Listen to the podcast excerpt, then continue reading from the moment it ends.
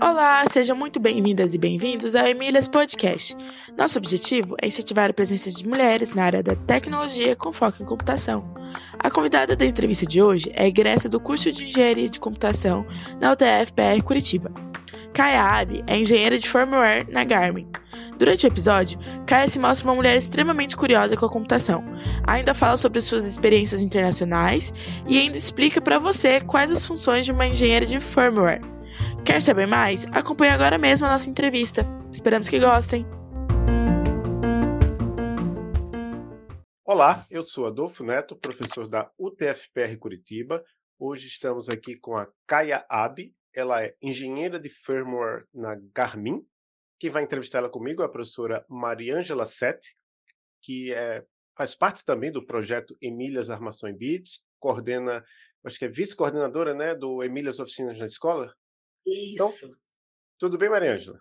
Tudo bem, Adolfo? Boa tarde. Boa tarde, Caia. Seja muito bem-vinda aí ao Emílias Podcast.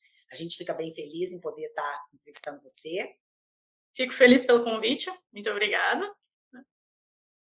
Então, muito legal, Caia. Principalmente o fato de você ser uma egressa nossa aqui do curso de Engenharia de Computação na UTFPR Curitiba. Mas eu queria voltar lá no passado porque, quer dizer, eu, eu não sei, vai depender muito da, da sua resposta, mas você se inter... quer dizer, em algum momento você teve que decidir, vou fazer o curso de engenharia de computação. Pode ser que essa história tenha começado antes, então conta pra gente essa sua história com a computação. Ah, eu só não queria morrer de fome, então eu escolhi um curso que pudesse me dar dinheiro. não, na verdade, eu sempre tive curiosidade em saber como as coisas funcionavam. E, assim, desde criança, né? E o mistério das coisas elétricas ou eletrônicas sempre me fascinou mais do que as coisas mecânicas, por exemplo. É, então, assim, quando era criança, eu via um controle remoto da televisão e aquilo para mim era incrível, né? Você aperta um botão e algo acontece lá do outro lado e não tem nada ali no meio, né? Então, essas curiosidades, assim, eu diria que talvez tenham sido o início, né, disso tudo. E também, por acaso, né, eu tive um pouco de influência do meu pai, que ele estudou ciência da computação né, na faculdade, e, assim, sorrateiramente ele me influenciava um pouco com raciocínio lógico, por exemplo, ou simplesmente para tentar me distrair, né? E me dando, por exemplo, o problema das pontes de, de Königsberg para resolver. e, é, então, assim, eu lá criança, de repente, tinha, tinha um desenho bonito ali, ah, tenta passar pelas pontes, todas as pontes uma vez, né? E, enfim, aí anos depois, né, entrei no, no curso, desenvolvi, né, todo esse, um, esse gosto, digamos assim, e, encontrei uma forma, né, de uh, desenvolver isso no curso da computação, de engenharia, e aí também uh, descobri que esse problema não, não existe solução, né? e não me frustrei o suficiente para desistir. é, então, uh, continuei seguindo nessa, nessa vertente de querer saber como as coisas funcionam e, eventualmente, uh, fazer as coisas funcionarem, né? E por isso que eu escolhi as, uh, a carreira que eu tenho hoje. Caia, você fez engenharia da computação aqui na UTFPR Curitiba, né? Eu queria saber quão útil foi a sua formação na graduação para a sua carreira atualmente. Eu diria que seria muito difícil eu ter chegado onde eu cheguei sem ter uma formação. Não seria impossível, né? Um, até porque hoje em dia tem muitas fontes, né, para autodidatas e para aprender programação e diferentes formas, né, de, de lidar com a computação. Uh, e a UTFPR também, na minha opinião, fornece uma ótima preparação uh, em relação à média das pessoas formadas em cursos semelhantes. Uh, e eu acredito que isso não seja só dos cursos de computação. Né? Acho que isso é, é, o, é o, padrão do TFPR. Né? E mesmo os estudantes que não têm aquele coeficiente brilhante, né, que também é meu caso, né, são com frequência acima da média de competência do mercado. Pelo menos essa é a percepção que eu tenho.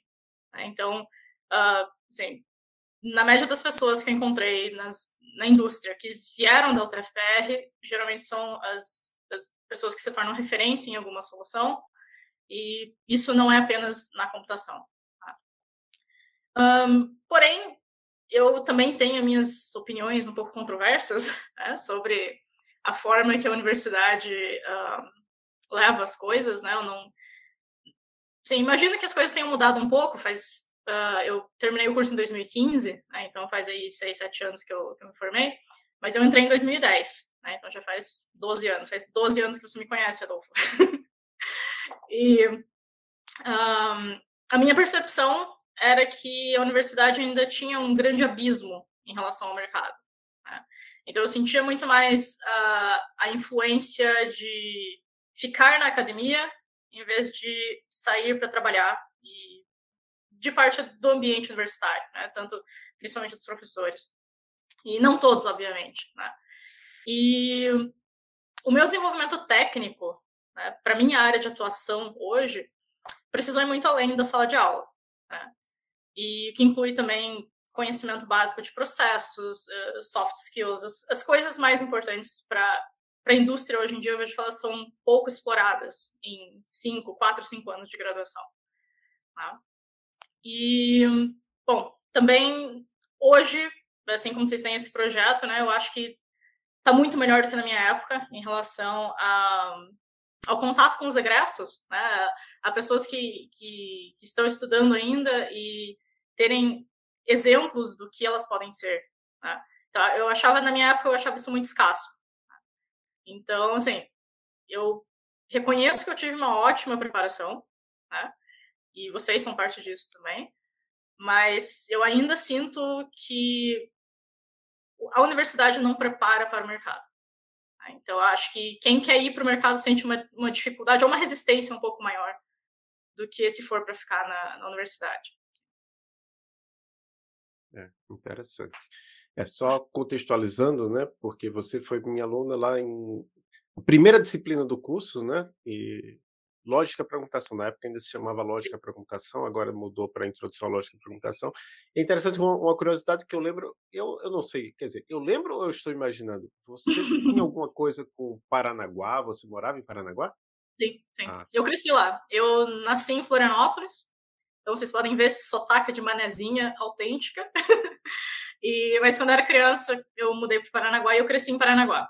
Aí, quando chegou a hora de ir para a universidade, uh, Paranaguá não tem lá grandes né, ofertas de, uh, de cursos tipo computação e uh, eu tinha condições de ir para Curitiba né, e minha família tinha condições de me manter lá. E foi aí que eu, que eu entrei no UTFPR. Mas você fez curso técnico. Não, desculpa, curso não. ensino médio regular, não curso Sim, técnico. ensino médio normal, e daí em Curitiba eu fiz o cursinho para o TFPR.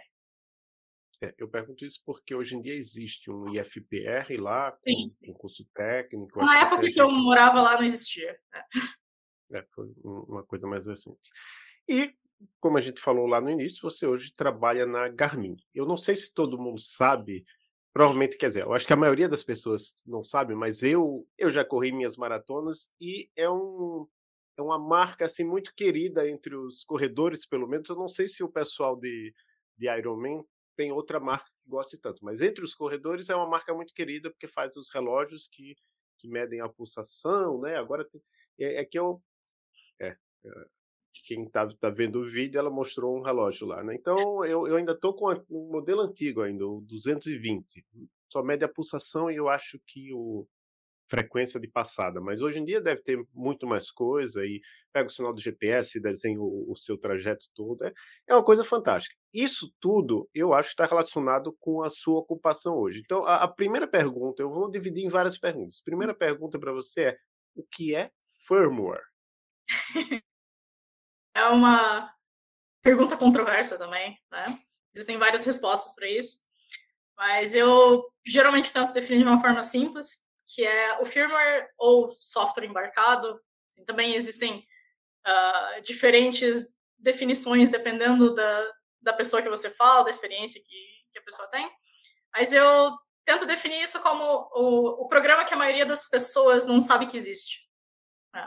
mas que faz as coisas funcionarem no nível fundamental. Tá?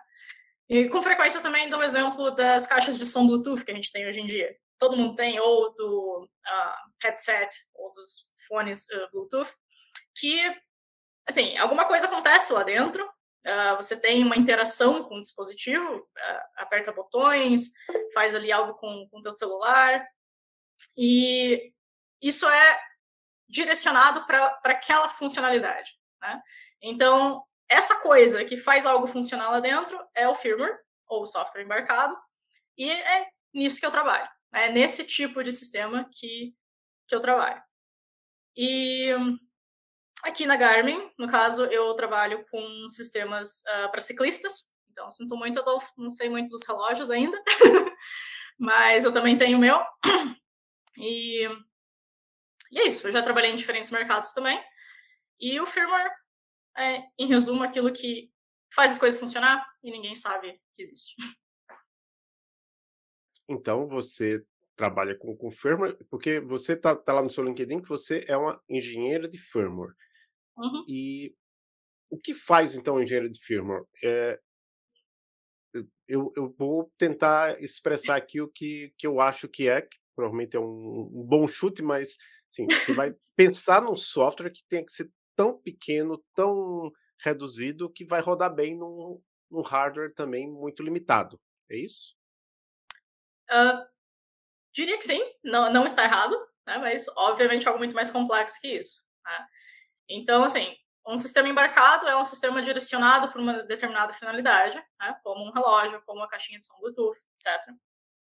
E o programa que está lá dentro também é algo direcionado para aquela funcionalidade. Né? Então, existem. Um, todo projeto de sistema embarcado é necessário que os envolvidos tenham um entendimento mínimo de, das partes que, que o compõem. Né? Então, eu trabalho com firmware, mas eu preciso ter um conhecimento de como aquele hardware se comporta e às vezes até o, como a mecânica vai influenciar no comportamento desse hardware ou até do software. Né? Então, no caso de um relógio, por exemplo, tem aqui tem, tem o display, aí tem, tem a pulseira, tem, tem o LED, e tem que saber como uh, interfacear todas essas, essas partes e também uh, resolver os problemas que, que existem né, em volta disso. Então, eu trabalho em basicamente duas vertentes. Uma delas é o, assim, a cada início de projeto a gente tem um conceito do produto, né, que envolve também todas as áreas.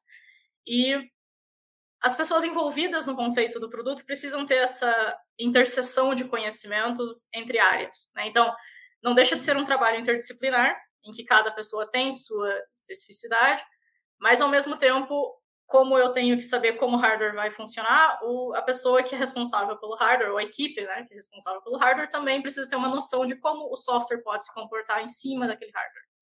Tá? E, dado um conceito, o desenvolvimento dessas partes são geralmente feitos em paralelo. Né? Então é aquela coisa, cada um faz uma parte, depois a gente junta e vê se funciona, e raramente funciona. Então aí que vem a parte de resolução de problemas, de, de, de debug. Então o debug não é simplesmente olhar para uma tela, né? às vezes é medir sinais, e tem todo um, um grau de incerteza que eu considero um pouco maior um, do que quando a gente tem uma plataforma já consolidada. Né? Então, se for fazer, por exemplo, um software que vai rodar num servidor ou uma aplicação web, você já tem uma base que é melhor consolidada, que já foi melhor testada. Então é algo mais uh, rústico, digamos assim, e que um, exige uh, um trabalho em equipe, mas também um trabalho direcionado para a resolução do problema. Né? Então, às vezes, um problema de hardware pode ser, de hardware eletrônica, né, pode ser resolvido por software e vice-versa. Né? Então, por isso que exige um pouco dessa, dessa interseção de conhecimentos.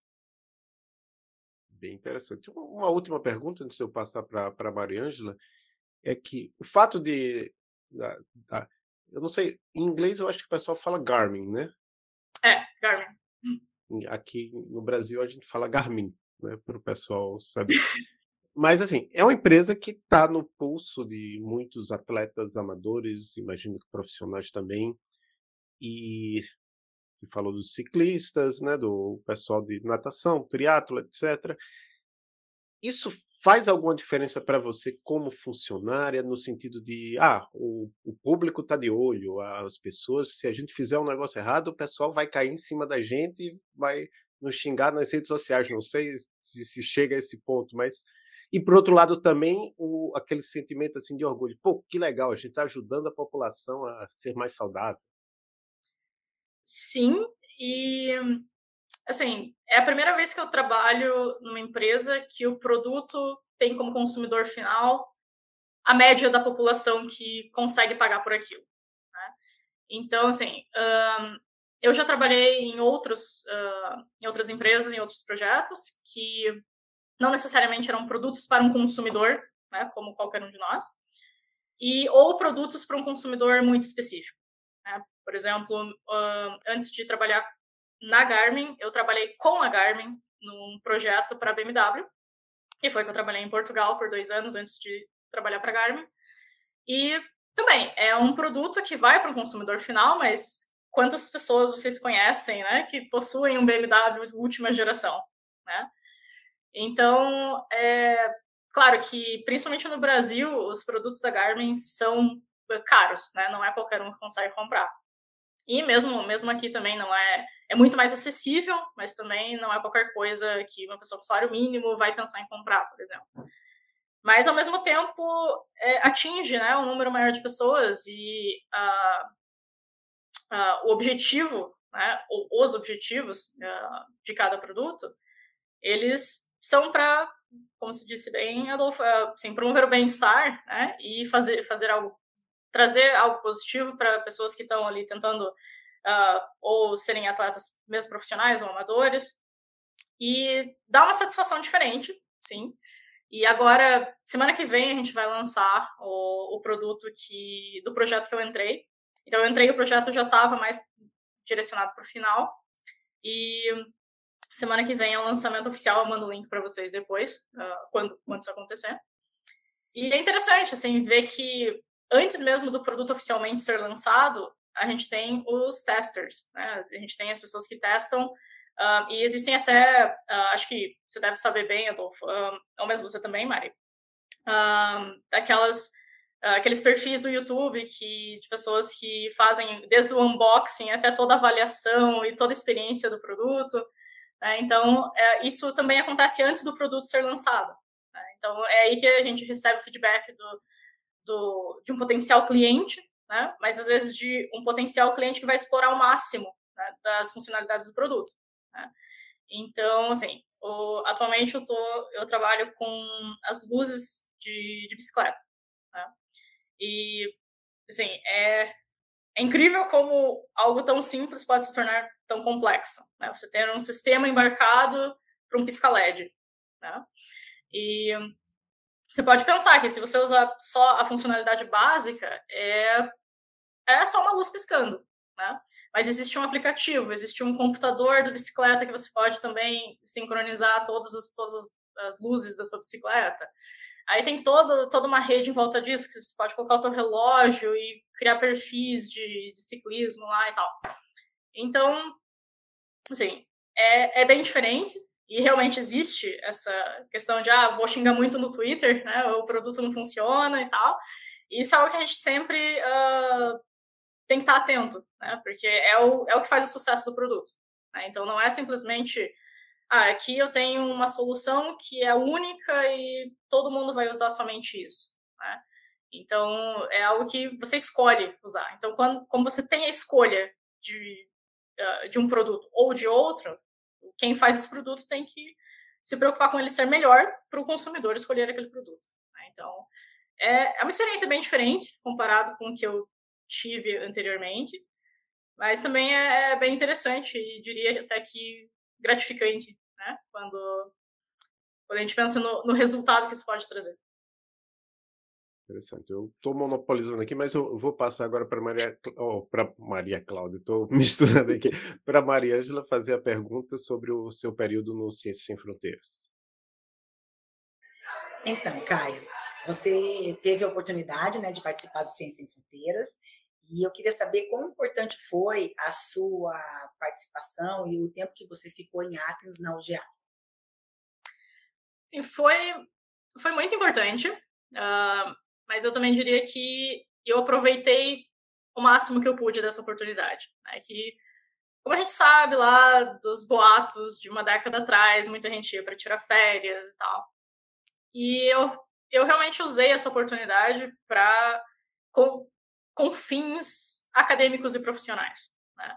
Então, as, as disciplinas que eu cursei lá já eram as disciplinas mais do final do curso, um, por exemplo, uh, segurança de computadores, uh, inteligência artificial, que né, não sei se ainda é sistemas inteligentes, um, ao mesmo tempo que eu já tinha estudado o inglês da escolinha, né, eu fiz escola de idiomas aí por quatro anos, então eu diria que eu tinha uma base muito boa, mas a prática é diferente, né?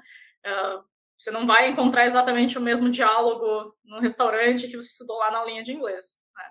Então, esse ano uh, nos Estados Unidos foi realmente muito importante para eu uh, desenvolver o, o, inglês tanto coloquial quanto o, o formal e acadêmico. Né? E isso é algo que eu trago desde então. Né? Eu fui em 2013, metade de 2013 até metade de 2014, então eu fiquei um ano lá e já faz aí quase uma década, né? E o fato de o inglês não ser um problema ou de não, não de eu não ter uma uh, aquele perfil travado ou apenas estritamente técnico ajuda muito. Né? Então, uh, eu enquanto eu trabalhava antes da Garmin no projeto da, da BMW lá em Portugal, era em Portugal, né? Então, a gente teoricamente fala a mesma língua, mas não é bem assim. Só que o, o projeto todo era em, era em inglês, né? porque como era da BMW, então eram pessoas da, da Alemanha e de outros países, e tendo essa habilidade de, de conseguir puxar uma conversa qualquer, por exemplo, é algo que faz muita diferença no mercado de trabalho. Né? Então, se você entra numa reunião, como a gente começou aqui o, o podcast, né? A gente começa com, com, aquela conversa informal, e aí, oi, tudo bem? Como, é, como tá o tempo? Tá chovendo? Né?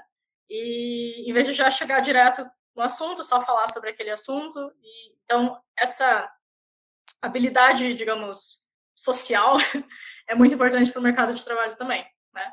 E o fato de eu conseguir isso em inglês também é uma vantagem. É uma vantagem para outras oportunidades, para oportunidades como essas que eu, tive até hoje. Inclusive, uh, um, uma, das, um, uma das maiores razões, uh, se não a maior, talvez, de eu ter escolhido vir para o Canadá foi também essa, essa facilidade. Né? Porque, sim, já estou meio velha, né? Então, passa o tempo, a, a disposição de aprender uma nova língua já não é né, tanto a mesma. E eu tive oportunidades de ir para outros lugares uh, na mesma época que eu tive para vir para o Canadá, mas eu também escolhi vir para cá porque isso seria um, um facilitador né, para mim. É, só curiosidade, que cidade do Canadá você está? É em Calgary. Calgary, que eu acho que é uma conhecida por ser bem fria, né? Também, também. Eu, já, eu peguei menos 30 aqui no começo do ano. Tô vendo a, cara da Maria. Eu ia perguntar, eu ia perguntar onde que você estava. E eu, eu acho assim que o Ciência Sem Fronteiras, sim, a gente ouviu muita gente falando isso, mas eu vou te dizer, Caia, a minha opinião enquanto coordenadora e professora, né? Eu acompanhei vários alunos é, que foram e voltaram, né? E eu acho que fez um diferencial muito grande para as universidades como um todo, para a vida das pessoas e principalmente refletiu muito nos cursos. Então, eu acho que Pode ser que tenha tido, né, pessoas que não aproveitaram, como tem pessoas que não aproveitam a própria universidade. Mas eu diria que entre as vantagens ou não, né, eu acho que foi bastante, pelo menos para nós aqui no nosso curso, foi muito positivo. A visão até dos professores com relação a currículos e tudo mais, ela melhorou bastante, porque a gente teve muita gente que foi para fora, né? Então essa experiência, ela refletiu bastante aqui no nosso no nosso modo de pensar e de enxergar o mundo, vamos dizer assim, acadêmico. Mas aí, por outro lado, eu penso, será que o fato de você ter ido no Ciências Sem Fronteiras não foi uma coisa que colocou na sua cabeça, ah, um dia eu quero morar no exterior? Ou você já tinha isso antes? Um pouco, eu diria que influenciou, mas um dos motivos de, assim, que na época era um pouco não era muito assertivo, era um pouco cinzento ainda, digamos assim, era de eu ter escolhido, né, engenharia e computação, era um pouco a perspectiva da área. Né?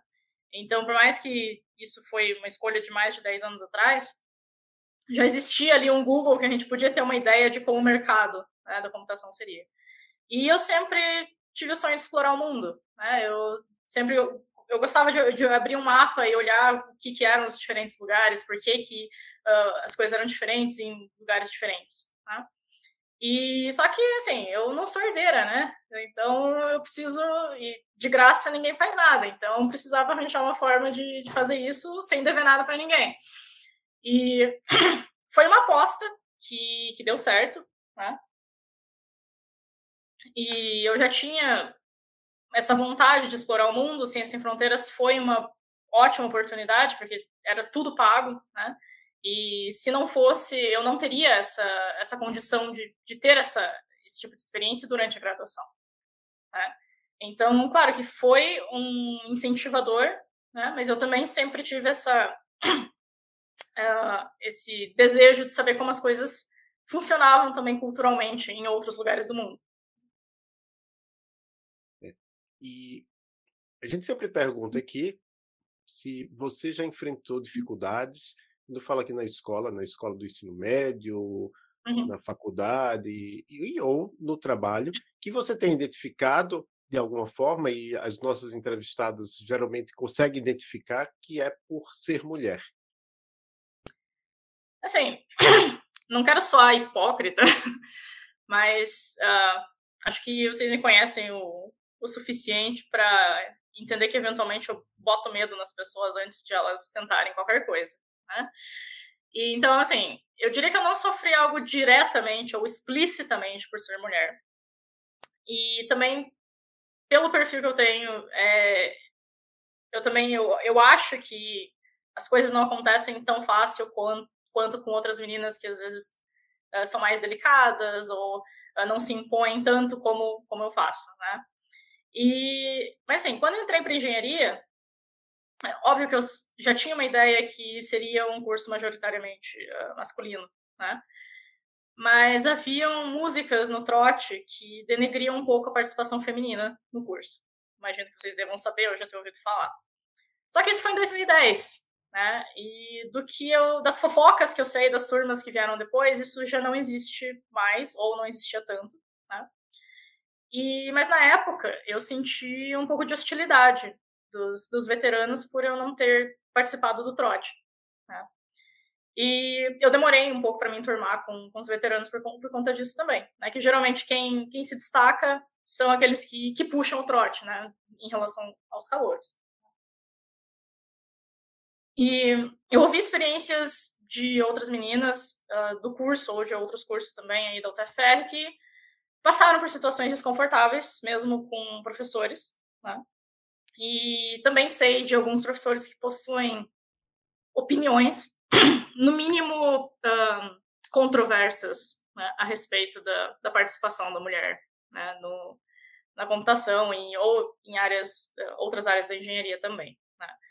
É, o que aconteceu comigo algumas vezes no trabalho, que também tem a ver com, digamos, o meu jeito, foi uh, receber uma, uma avaliação negativa do meu comportamento. Né? Então, toda empresa né, tem seu feedback anual, e, enfim. E, bom, às vezes eu sou muito direta, às vezes muito assertiva, eventualmente soa como falta de educação. Tenho noção disso, e é uma das coisas que eu trabalho para melhorar. E sei que muita gente pode ver isso como atitude agressiva, não sei, enfim.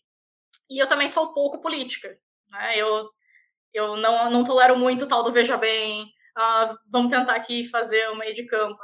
Para mim tá errado, tá errado, vamos consertar, e é isso aí. Né? E às vezes as pessoas não, uh, não apreciam muito essa, esse tipo de conduta. Entretanto, uh, eu via homens com condutas semelhantes ou até às vezes mais agressivas, explicitamente mais agressivas do que a minha. E eu não via eles recebendo o mesmo a mesma avaliação negativa, né, o mesmo feedback negativo. E isso é algo muito sutil e que eu demorei para enxergar, Né? Pode ser que talvez eu esteja vendo coisas, né? mas já aconteceu mais de uma vez. Né? Então, acho que isso seria não, não muito uma dificuldade, talvez, porque assim, para mim isso já não faz tanta diferença, mas é, é, é algo ali que, que existe, mas que, que é meio velado, assim, que ninguém, ninguém percebe. Caio, você participa de algum grupo de apoio a mulheres na área da computação? Não. Na verdade, eu não faço, uh, não faço parte de nenhum grupo ou iniciativa parecida. Uh, entretanto, eu sempre tive disposição uh, para compartilhar experiências, como já aconteceram algumas vezes com, com calouros, né? Eu, já, eu ia conversar com os calouros quando, quando eu ainda estava no curso. Um, quando voltei de Ciências Sem Fronteiras também, participei de algumas iniciativas aí da universidade. E mesmo uh, depois que eu já tinha saído do Brasil, uh, participei de algumas conversas com, com calouros aí promovidos por outros professores. Maravilha. E ao longo da sua carreira, alguma mulher te inspirou que você lembre assim, ah, que o fato dela ser mulher tenha sido uma inspiração para você? Infelizmente não. não diretamente como para minha área, como um modelo do que eu poderia me tornar. E, assim, claro que com as redes sociais, hoje em dia, né, a gente acaba tendo acesso a várias histórias, exemplos né, de pessoas reais que existem ainda, que não é lá a Ada Lovelace de 200 anos atrás. E, mas na minha época não existia. Assim, eu sabia como eu tinha uma noção, né, do que eu queria trabalhar, do que eu queria fazer. Uh, conheci mulheres que eu admiro como como você mesma, Mari, e outras professoras né, da, da universidade, mas o meu objetivo não era me tornar uma professora imediatamente. Né? Então, assim, eu demorei para, inclusive, conhecer mulheres com mais experiência que eu em áreas similares à minha. Né? E, inclusive, uh, agora que, que eu estou trabalhando na Garmin, é o lugar que eu mais vejo mulheres, de todos os lugares que eu já trabalhei. Né? Então, a minha gerente direta é uma mulher, a minha equipe tem oito pessoas, eu acho, metade são mulheres. Né? Isso é uma proporção inimaginável, né? Uh, baseada na nossa experiência. Mas nas minhas experiências anteriores, uh, as coisas ainda estavam começando. Né? Então, ou as outras mulheres eram uh, estagiárias, ou já eram papéis não muito técnicos dentro do dentro da engenharia, ou já eram níveis de gerência que também já tinham se distanciado de um nível técnico, mas também não eram. O nível técnico uh, inicial delas não era exatamente o mesmo que, que eu estava trabalhando, então uh, é, foi difícil, e eu ainda acho que é muito difícil encontrar uh, referências femininas, principalmente na minha área. Assim, eu sei que tem muitas meninas que trabalham em apps, em software e tal, mas eu demorei muito para encontrar alguém que trabalhasse em software embarcado né, ou, em, ou em desenvolvimento de hardware e outras coisas uh, mais a ver com o que eu faço hoje. E o que, que você diria para meninas e mulheres que estejam pensando em seguir carreira na computação? Olha, um, eu acho que não se aplica apenas a meninas, né? mas diria talvez duas coisas. Assim. A primeira é, é, é meio filosófica, que é, é fique alerta para não perder a tua identidade. É, e, assim, um curso ou uma carreira não, não nos definem. Né? E eu não sei se talvez tenha sido eu comigo mesma, minha pressão em, em cima de mim mesma, mas eu eu sei que é muito fácil para a gente cair num, num abismo né, direcionando tudo na vida para o desenvolvimento acadêmico e profissional. Né, principalmente quando a gente entra na universidade, a gente começa a ter as, as notas ruins, aí tudo parece um caos. Né, e a segunda seria um, não ter medo de enviar o currículo para uma vaga que você quer. que eu vejo eu vejo essa insegurança em, não apenas em, em mulheres, mas também, mas acho que na maioria dos casos que eu vejo essa, essa insegurança de uma forma maior é em, em mulheres. Né? Então, às vezes a gente vê uma vaga que parece interessante, mas ah, eu só cumpro 70% dos requisitos daquela vaga. Às vezes a pessoa que é contratada não, não cumpre nem 50%. Né? Só que isso a gente só aprende com experiência. Né? E então acho que seriam essas duas coisas, né? Primeiro, não perca a tua identidade. A gente é muito mais do que a, a nossa carreira, né? Então nós temos hobbies, temos família e coisas, outras coisas são importantes, uh, ou tanto ou até mais, né? Do que do que uma carreira. E também joga currículo. Gostou da vaga? Manda currículo. Eu tenho, eu tenho uma pergunta para você com relação à equipe que você comentou, né? Se uhum. você tem muitos colegas estrangeiros ou se a maioria do pessoal é daí, como é que é esse mix? Uh, desde desde que eu estava no Brasil, eu eu me acostumei a trabalhar com equipes uh, globais. Né? Então, quando eu trabalhava no Brasil, a gente tinha uma equipe nos Estados Unidos, na Europa, na Austrália, e o que a gente mais se interagia era com os Estados Unidos. E também tinha uh, pessoal de qualidade na Índia. E então, uh, também, aí vem toda aquela, toda aquela história, o background do inglês para levar o trabalho do dia a dia, né, como uma vantagem. Quando eu fui para Portugal também, né, era o projeto era com os alemães, mas também tinha um time na Romênia, tinha também time na Índia, em, em outros lugares. E aqui não deixa de ser diferente, né? Um, localmente, Uh, no Brasil, a gente não tem tanta imigração atualmente, né, como a gente já teve muitos anos atrás, mas uh, a gente tinha algumas mais visitas né, quando, no Brasil. Então, sempre tinha o chefe não sei da onde, que, que ia lá para fazer qualquer coisa, e tinha aquela, aquela comitiva social né, de levar o cara na churrascaria, né, e eventualmente eu estava lá no meio, né, puxando um assunto, né, trocando uma ideia. E Uh, isso também em, em, Portugal já foi um pouco mais diferente. Uh, eu já tinha já tinha outro, pessoas de outros países e que também não falavam português no dia a dia, né? Então eu tenho uma amiga, uma das minhas melhores amigas lá, ela é da Tunísia. Né? Então a Tunísia é ali do lado uh, no, no, norte da África, né?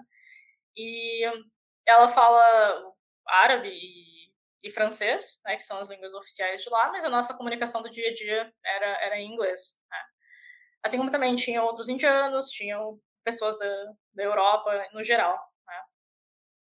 E agora aqui, ah, aqui no Canadá, ah, a minha equipe tem um cara da Malásia, que na verdade ele é indiano, nascido na Malásia. Aí tem eu que sou do Brasil, tinha um cara da Espanha, um, vai entrar um outro menino que também é da Malásia, tem um monte de gente da Malásia nesse país. E, assim, o Canadá é um pouco diferente nessa questão de uh, diversidade, porque ah, tem muita gente vindo para cá. Né? Então, não é só na empresa né, que a gente tem essa diversidade, mas em qualquer lugar.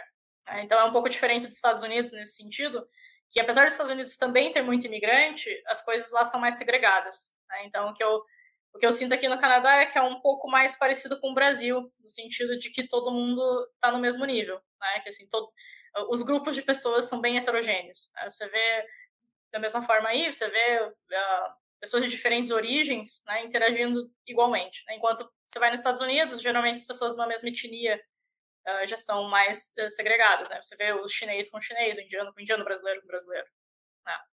E aqui no Canadá não tem tanto isso.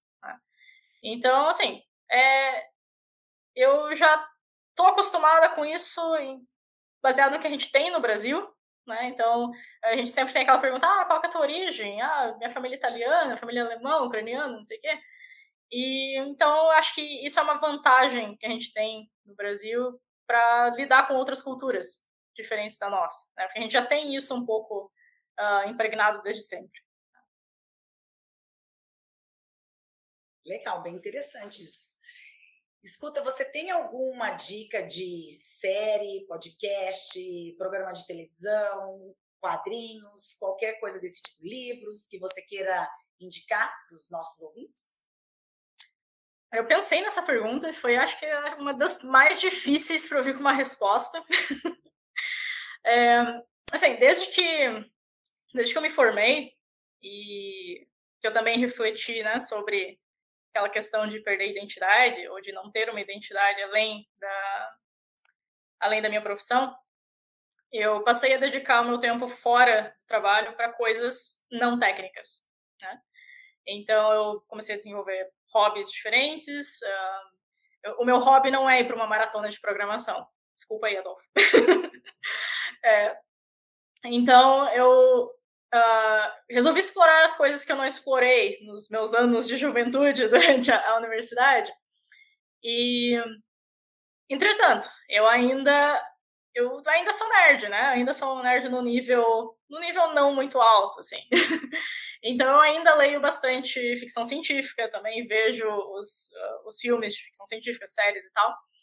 E um livro que me chamou a atenção recentemente, que não é, eu acho que não é muito conhecido, uh, ou não é pelo menos um dos clichês, né, que todo mundo conhece, é um livro chamado Problema dos Três Corpos, que é de um autor chinês. O autor se chama Cixin Liu, provavelmente eu estou pronunciando errado, que é, é uma série, esse é o primeiro livro de uma trilogia, se eu não me engano, eu só li esse primeiro, e envolve assim, uma física mirabolante, jogos de computador, uh, aliens, e tem um pano de fundo a China comunista. então é algo bem diferente do que a gente está acostumado com ficção científica, com os, os, autores clássicos de ficção científica. Né?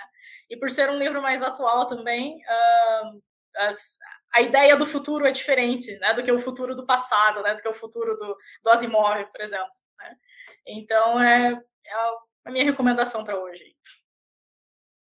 Ótimo, anotado. É, eu vou deixar a sua rede profissional, né, que é o LinkedIn, eu acho que isso todo uhum. mundo deixa público. Não sei se você tem algum outro site que você queira deixar para que as pessoas entrem em contato ou é o LinkedIn mesmo? O LinkedIn é o principal, assim, eu tenho Instagram ou Facebook, mas esses são pessoais, né? Então eu não, não vou não vou deixar a gente me seguir que eu não conheço. uh, então, assim, uh, pode entrar em contato com, comigo no LinkedIn. Se a conversa for legal, daí tem o Instagram. Kai, adorei essa dica da questão do hobby. Eu acho que é super importante mesmo. A gente precisa de ter alguma atividade a gente diz assim anti-estresse, mas não é só anti-estresse, é alguma coisa que te te dê uma, uma limpada na mente mesmo, porque senão chega uma hora que, que a gente nem consegue mais produzir. E também a, né? produzindo coisa técnica o tempo todo, né? Eu acho que isso é uma coisa bem importante. Definitivamente, a meu hobby também não é uma maratona. Não, né? Não é. Não quero fazer nenhum. Né, despreterir, né? Maratona de programação, mas isso a gente já faz no trabalho.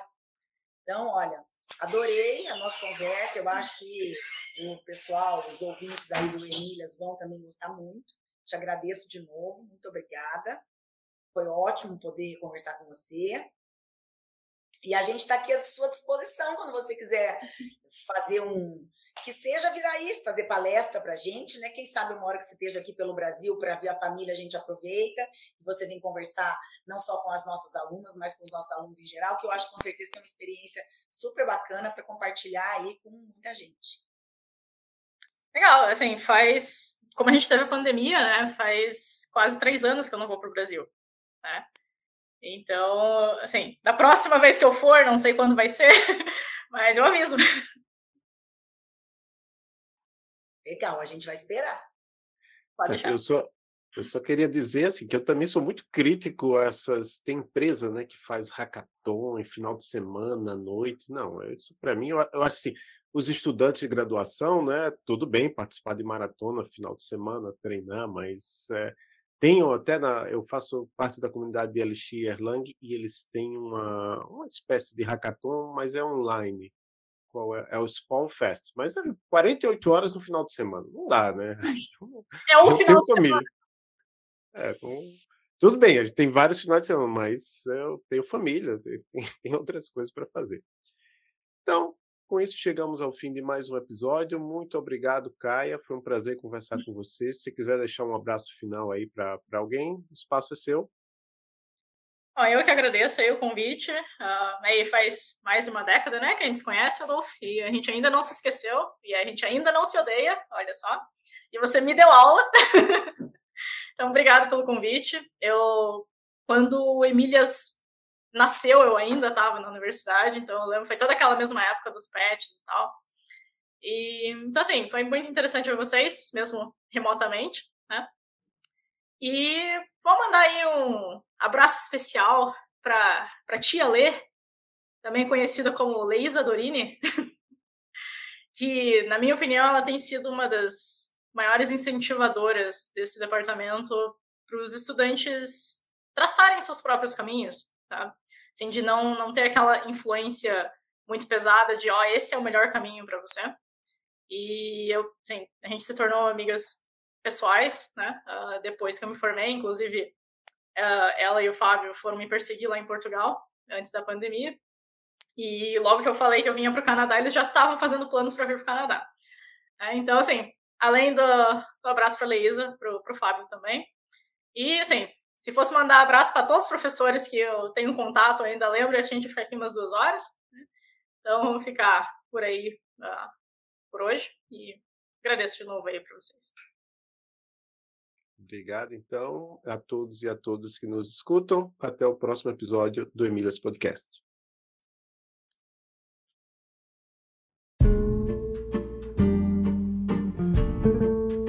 Obrigada por ouvir mais um episódio do Emílias Podcast, o podcast de mulheres na computação. Nos acompanhe em nossas redes sociais, Emílias Armação em Bits, e fiquem por dentro de todas as novidades e eventos do projeto. Até a próxima!